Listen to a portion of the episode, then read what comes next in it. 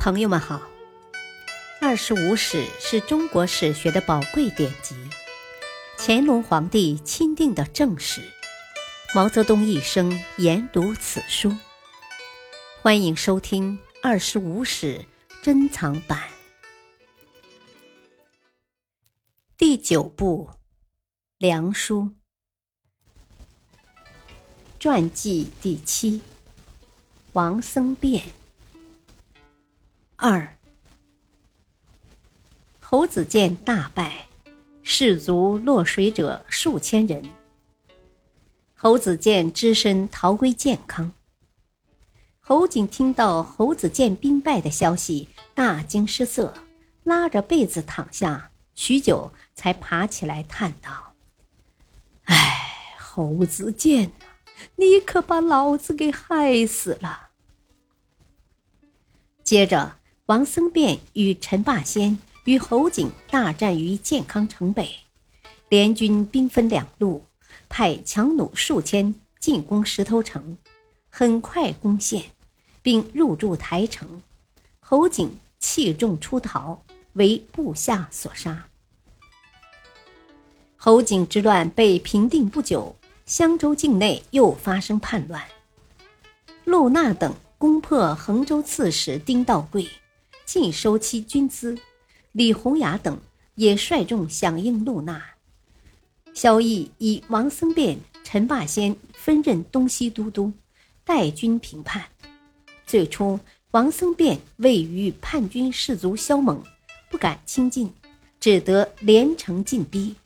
后乘叛军无防备之机，指挥水陆两路进攻，将叛军逼到长沙城内。在平定侯景之前，萧绎曾向西魏称臣，即在江陵称帝后，便不再称臣，并要求西魏归还所侵占的梁、益等州及襄阳等地。当时西魏的实权掌握在大臣宇文泰手中，他在萧都的一再请求下，派兵进袭江陵，城破后。梁元帝萧绎被处死，王僧辩和陈霸先在建康以元帝第九子萧方智为太宰承制。江陵陷落后，颍州刺史陆法和以颍州投降北齐，齐主高阳以其为都督、督军荆幽等十州诸军事，率师南下。接着。高阳致信王僧辩，说萧方智年幼，梁朝处在多事之秋，应该推力长君。寒山被俘的萧渊明年龄较大，又是梁武帝的亲侄儿，推他做皇帝比较合适。若梁朝拥立萧渊明做皇帝，北齐即可停止进攻江南。王僧辩见齐军来势凶猛。为求安定，答应了北齐的条件。于是北齐派兵一千护送萧渊明过江，即位为帝，以萧方智为太子。王僧辩被封为大司马，领太子太傅、扬州牧。王僧辩驱使北齐，引起了陈霸先的反感。天成元年（公元555年）九月。陈霸先秘密自京口发兵，从南北两门进入石头城。还在处理公务的王僧辩猝不及防，被陈霸先擒住并杀死。平。王僧辩迎立萧渊明为帝，立萧方智为太子。在当时形势下，这一决策有可取之处。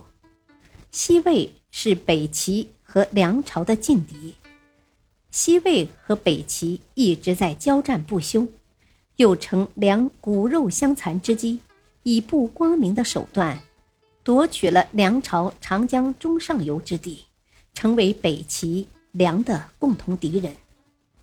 北齐梁联合起来对付西魏，应该是势之所趋，时之所需。王僧辩接受了北齐的条件，显然含有联合北齐对付西魏的意义。萧渊明称帝后，齐主高阳把现在北齐境内的良民遣还梁朝。此时，如果北齐、梁联盟真正建立，对西魏的威胁是很大的。至少梁朝在三方的对峙中能获得些许安定。可惜陈霸先未明其中奥妙，或许是夺位心切，擅杀了王僧辩，把这一进程给打断了。感谢收听，下期播讲传记第八，萧伦，萧纪。敬请收听，再会。